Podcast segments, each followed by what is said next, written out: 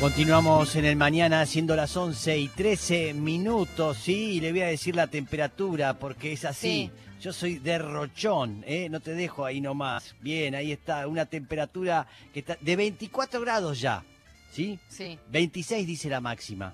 Así que bien, ya sabe, ¿eh? ya está avisado. Bien, a pedir un aplauso muy fuerte para el señor Franco Torcha que vino favor. acá a visitarnos.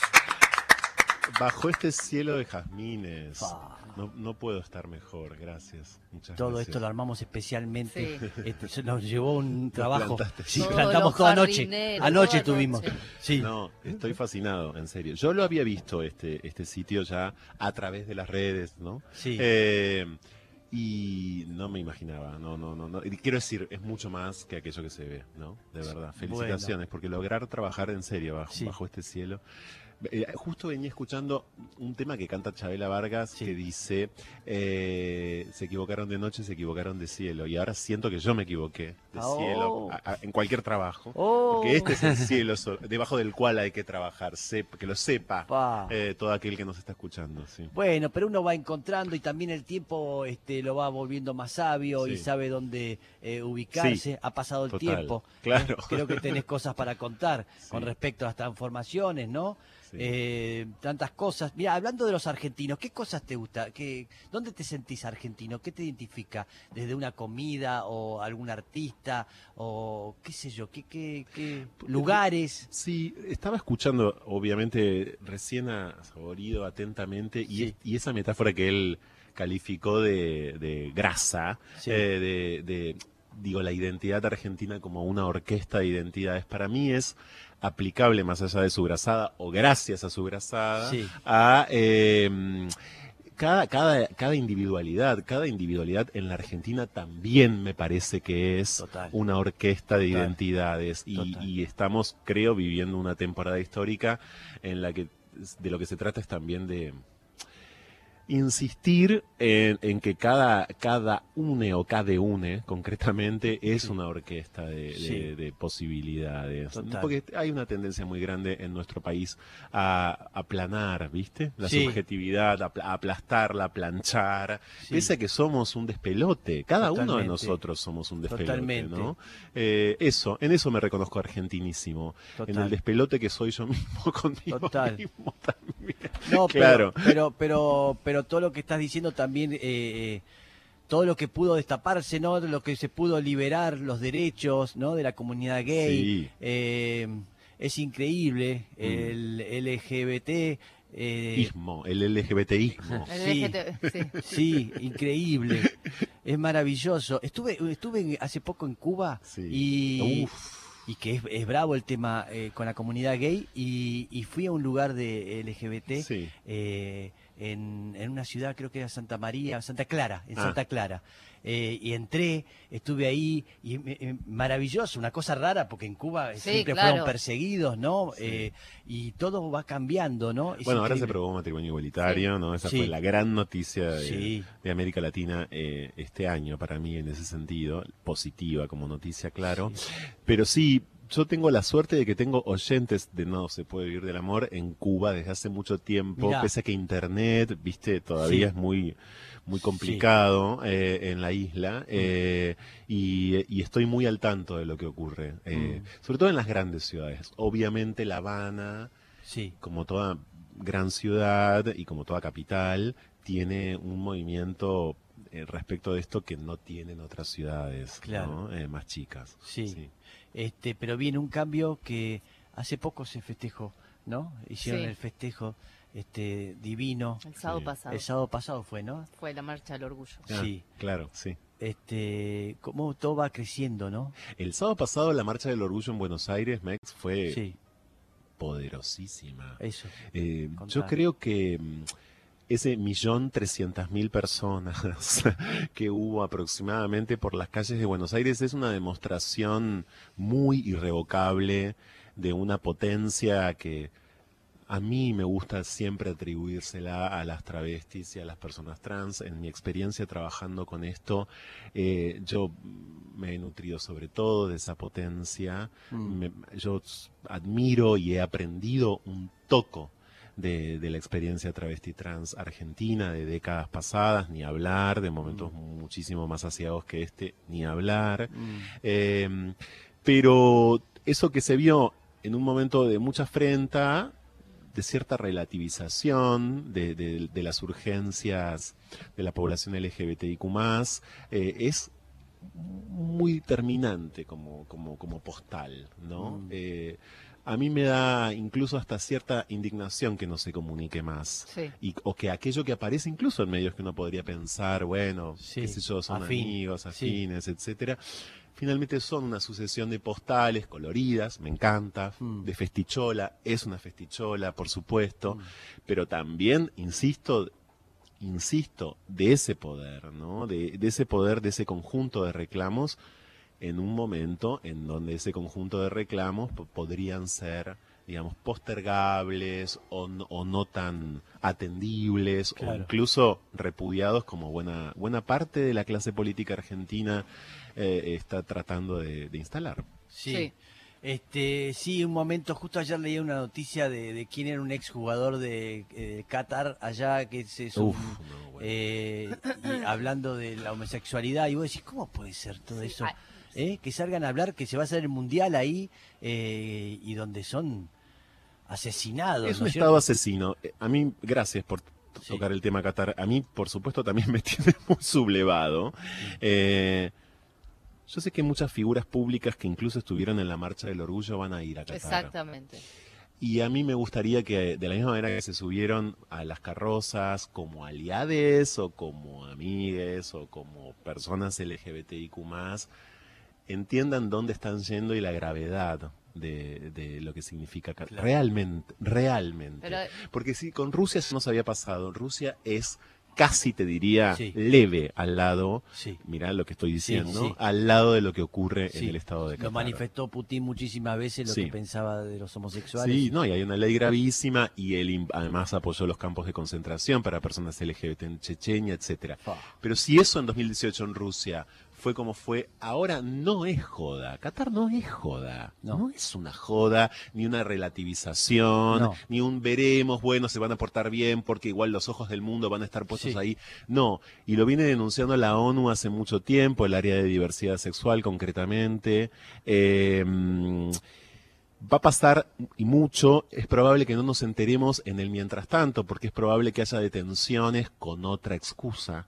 Claro. Pero cuya razón principal va a ser que son personas LGBTIQ es decir, que van a inventarles o un robo o un eh, tipo de ilegalidad, digamos, no, no, no, no vinculada. que Qatar, cuando te meten preso, hasta que ellos no deciden que, que, vos no sos culpable, no podés contratar a una. Ya hay un chico argentino eh, que está, que nada, por un, por un quilombo que hubo, que alquiló, no importa, pero eh, está, está, incomunicado el pibe, porque hasta que Qatar no decida que él es inocente o que tiene una posibilidad de ser inocente, está incomunicado.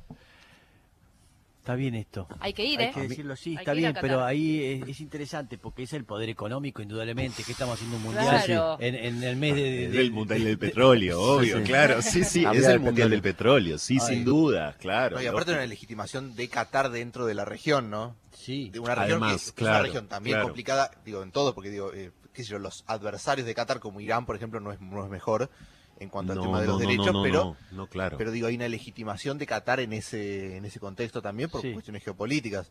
Eh, ahora, ¿no pensás que hay como una eh, un cierto, una cierta indulgencia de parte del progresismo con los países del Medio Oriente por es, casi una cosa paternalista de bueno, están más atrasados, una cosa medio así ah, 100% de ah, acuerdo.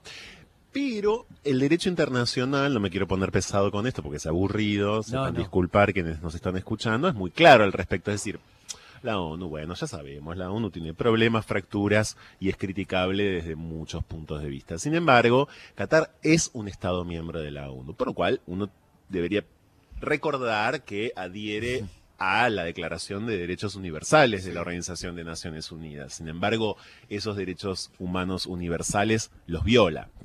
Eh, como en este caso, y no solamente como en este caso, ustedes saben que no puede haber manifestaciones de afecto incluso entre parejas heterosexuales, etcétera, ¿no? Mm. Pero frente a la población LGBTQ es especialmente más acuciante y más persecutoria y más condenatoria mm. eh, y garantiza prisión de hasta siete años, la ley catarí. Entonces, em, la ONU, insisto, intenta y no puede, o no quiere, o el petróleo, o, el negocio, lo que sea, claro. Em, yo insisto, creo que vamos a ver en el antes, como el caso que vos mencionabas recién, en el durante y en el después, un sinfín de historias.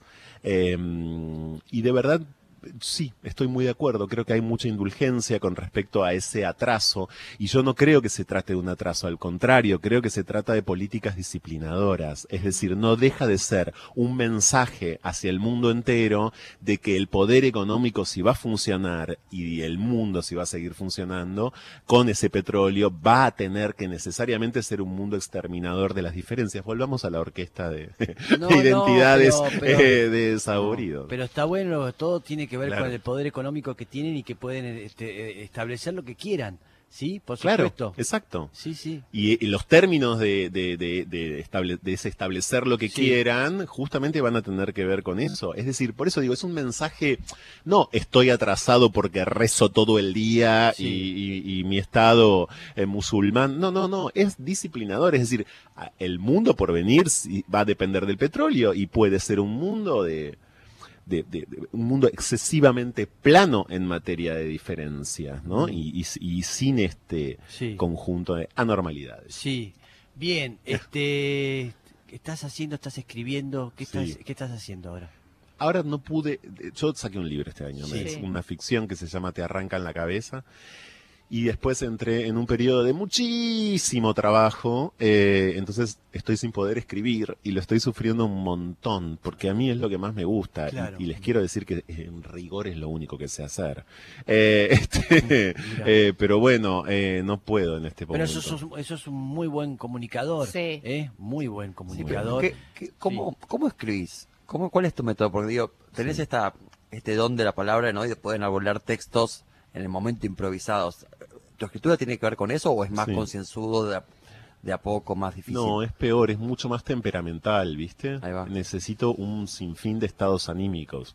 Por eso me reconozco como argentino, compuesto por un montón de, estados anímicos y, etcétera. Eh, y entonces eh, te arranca en la cabeza, lo escribí algunos textos hace 10 años y ah. después los reencontré en 2021 como en la especie de segundo año de la pandemia, ¿no? El año pasado y ahí un poco los terminé. Pero bueno, porque había encontrado unas coordenadas y unos estados, diría yo, me, encontraba en unos estados emocionales muy propensos a, a eso. Igual el, es, el, libro que publiqué es un libro demasiado pesado, lo reconozco, es un libro espeso. Sí. Es un libro muy anímico. Eh, ahora debería escribir algo más fresco. Eh, como me dijo un amigo mío, tendrías que escribir ahora algo tipo ¿qué café te gusta? Como, claro, claro. Me da ejemplo, claro. Algo más de la familia claro, exactamente. Su experiencia con la familia Ingas. Claro, no puedo, no tengo tiempo en este momento, pero espero en, breve reencontrarme. Bueno, pero está bien, estás contando, mira qué suerte.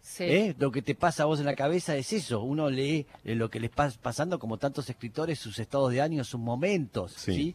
Y esta pelea, este, porque todo el tiempo estás peleando por la lucha, sí, pelea, no sé si, lucha, lucha por los derechos, ¿no? Mm. Que no, no se terminan nunca, ¿no? No, yo me siento más un periodista especializado en estos temas que un activista. Eh, y acá hay, hay, una diferencia que últimamente me gusta señalar, un poco para pelearme con otros periodismos, digamos. Eh, en el sentido de que no soy el único periodista especializado en diversidad sexual. En el país, en estos últimos 15 años surgieron y siguen surgiendo muchísimos, por suerte, y como corresponde.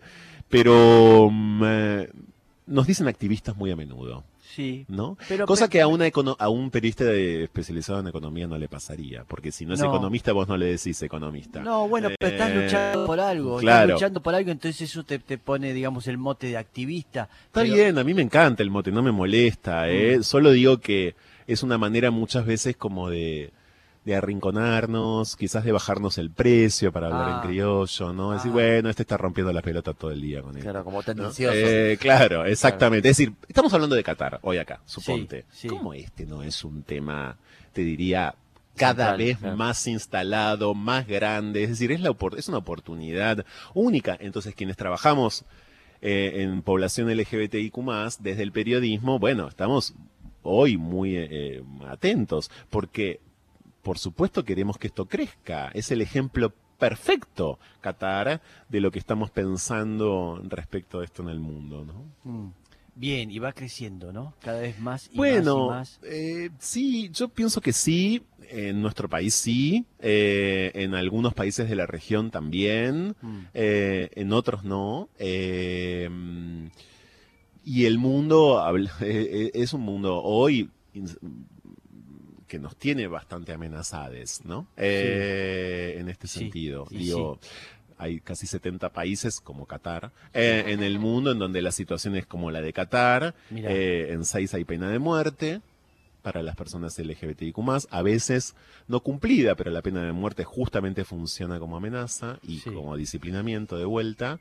Eh, y hay un sinfín de, de tendencias políticas muy recientes en el mundo hoy que nos están echando la culpa de algo que por suerte sí es verdad que rompimos, como la familia nuclear, mm. como la normativa, digamos, moral. Es cierto que las disidencias sexogenéricas hemos rompido, hemos roto, iba a decir rompido y me encanta. Me encanta. Eh, este... Otra manera de romper, ¿no? Exactamente, claro. Otra que el lenguaje inclusivo. Eh, eh, sí, es, verdad que, que, llegó, este, que es un movimiento político internacional que llegó para romper un montón y estas nuevas generaciones vienen con otra cabeza. Gracias a Dios. Pero ojo, igual eso. Ojo con eso. Porque también están los otros, tipo toda esta, esta nueva generación que está viendo que falla, el capitalismo, capitalismo falla para la nueva gente, entonces piensa que, algo que a, lo que hay que volver, ¿no?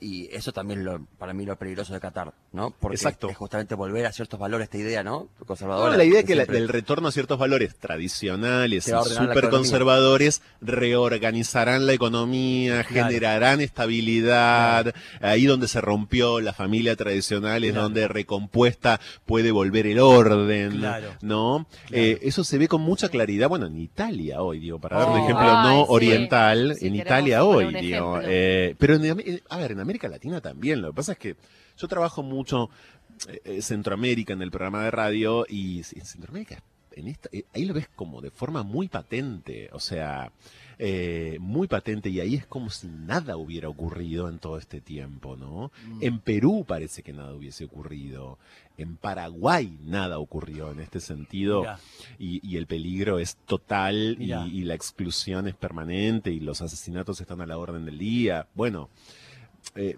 otros países han cambiado en esta, en esta dirección, Chile eh, es un caso, eh, y, bueno, Brasil es otro problema, y Brasil, es otro problema, porque también, obviamente el bolsonarismo agudizó todo esto de forma ilimitada, pero Brasil venía de la mano de su violencia racial ya casi como, bueno, mm, propia de su identidad, lamentablemente venía teniendo un asesinato de persona LGBT por día ya en los últimos tiempos de Dilma y ni hablar durante esa especie de interinato que fue Temer, ¿no? Eh, era un proceso que ya había arrancado. Sí. Pero porque el bolsonarismo y, la incidencia de los neopentecostales también había arrancado hace tiempo. Claro, exacto.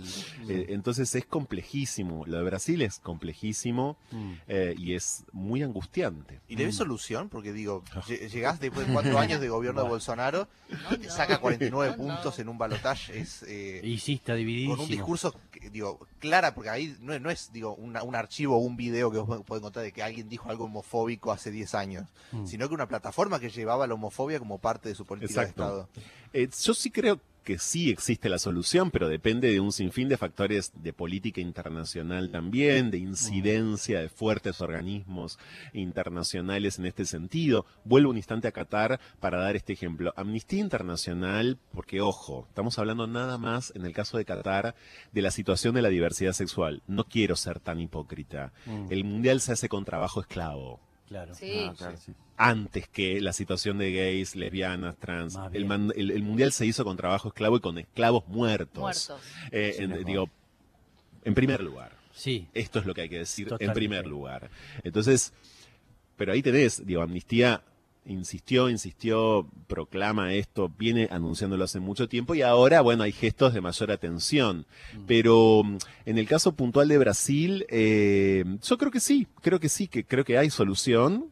También es verdad que el avance de los sectores neopentecostales, bueno, ningún gobierno hoy hoy Lula no va a poder gobernar, sino con una alianza aún más consolidada con eh, los neopentecostales, ¿no? De mm. hecho, hay un funcionario altísimo que no sé si no es su vice, eh, que tiene mucha relación con. Sí, sí. Exacto, exacto, gracias. Y otros funcionarios que calculo que formarán parte de su gabinete, seguramente también. Entonces, ahí depende de cómo tu, tu, famoso volante o tu capacidad de maniobra política, ¿no? Eh, con esos sectores, porque en la Argentina también están. Y en la Argentina están con otra intensidad, pero están muy presentes en el conurbano, están muy presentes en, incluso en otras provincias. Hay tres legisladores en el Congreso de la Nación que son abiertamente neopentecostales. Eh, entonces, están de una, acá les cuesta más les cuesta más porque mm. la, Argentina tiene una tradición distinta, religiosa, incluso distinta respecto a esto, pero estar están. Mm. Entonces, eh, ahí depende de la voluntad de ejecutiva, digamos, de gestión ejecutiva para mí, de hasta dónde negocias, cómo vas de algún modo como maniobrando esta situación, hasta dónde los dejas crecer. Mm. Había un análisis que no recuerdo quién lo hizo, pero que decía que todo el poder que tiene la Iglesia Católica en Argentina, en cierta manera, eh, digo, con todos los problemas que tiene, frena el avance de eh, estas nuevas corrientes, digo, religiosas como, bueno, esta neopentecostal que vos mencionabas, digo, ciertas ramas del evangelismo más extremo. Sí, es cierto. Eh, hay, un, hay una persona muy importante que trabaja esto, que es el sociólogo Fortunato Malimaki, es uno de ellos, y él tiene una, una hipótesis, entre otras, muy parecida a la que vos mencionás. Sí, yo creo que, bueno, también la iglesia ocupa en nuestro país en este momento un lugar extraño, digamos, hace poco la iglesia fue invocada como la pacificadora del país de vuelta, con una misa en Luján, mm. ¿no? Es decir, la situación de nuestro país nadie la ignora, es gravísima, es mm. una situación muy complicada, entonces la apelación a cualquier a cualquier como instancia posiblemente eh, pacificadora o tranquilizadora. Además, la Iglesia administra mucho la pobreza en nuestro país. No olvidemos esto, es decir, son grandes administradores de la pobreza en, nuestra en nuestra república. Entonces, es complicada su situación y sigue recibiendo muchísima plata del Estado. Hay quienes me van a decir en este momento, no es tanta como, bueno, para mí sigue siendo mucha. Eh, las escuelas religiosas, parroquiales, en muchos casos escuelas de barrio, siguen fuertemente subvencionadas en la, mm. Y ahí hay una catequesis, obviamente, refractaria a la educación sexual integral, hay una catequesis que no te digo que está diciendo abiertamente que los putos somos enfermos, pero casi. Pero casi, eh, digamos, ¿no? Mm. Eh, mm. Palabras más, palabras menos, lo pone en discusión. No, eh, enfermos, pero te vas al infierno, digamos. Claro. Eh, no enfermo, pero tiene un, no, o podés evitar, problemita. Claro, o podés evitar serlo. Claro. Podés evitar Te curar. Claro. Estamos hablando con Franco Torcha, que nos vino a visitar, escritor, comunicador, maravilloso lo que está hablando, pero bueno, también la, Iglesia Católica es, la, organización más antigua de este mundo. ¿eh? anda, anda, anda a sacarla. Anda a correr. No, el otro día eh, bueno, y además hoy está liderada por un argentino, ¿no? Eh, que es especialmente ambiguo en este sentido. Tiene una astucia, pero sí, ¿no? de, comunal, es decir, poco, ¿no? El otro día que condenó los discursos de odio, Bergoglio, acto seguido condenó el porno. Es decir, a ver. Y bueno. El mismo día, además. claro, aguanta un rato. Es complicado, no, no es, no es tan sencillo. Se me dirá, bueno, era mejor un líder católico así yo no, no, quiero responder ni mejor ni peor, porque estamos muy atentos muchos a todos estos movimientos y, y, duelen, digamos, porque él a lo largo de todo este tiempo que va a cumplir 10 años, ¿no? Como papa en marzo. claro, va a cumplir 10 años como papa en marzo. Eh, em, ha dicho y hecho mucho, y, insisto, todo muy ambivalente, muy ambivalente. Entonces, eh, es complicado porque también los organismos internacionales de la diversidad sexual y los periodistas que estamos detrás de estas cosas, eh, nos vemos todo el tiempo y dicen, bueno, che, pero viste que al final, qué piola, pero no, pero sí, y el otro día otra cosa. Bueno, eh, te marea. Sí, claro que sí. Te, marea, te marea, eh, claro. estaba pensando, ¿no? Todos los grupos que se han armado, los grupos de feministas, que no existían tampoco antes, todos los derechos que se han logrado con respecto a ellas, pero también ayer escuchaba que grupos de feministas no permitía que las chicas trans eh, hablen de feminismo. Ah. sí. ¿Cómo es esto? La grieta dentro de la grieta. Son los feminismos, iba a adjetivarlos, prefiero no hacerlo porque... sí, sí. Mariana Enríquez, la escritora, se fue de Twitter por esto que está citando. Sí, exactamente. Eh, los feminismos trans excluyentes. O sea, conocidos como TERF o las TERF, ¿no? Que es como la sigla de los feminismos trans excluyentes.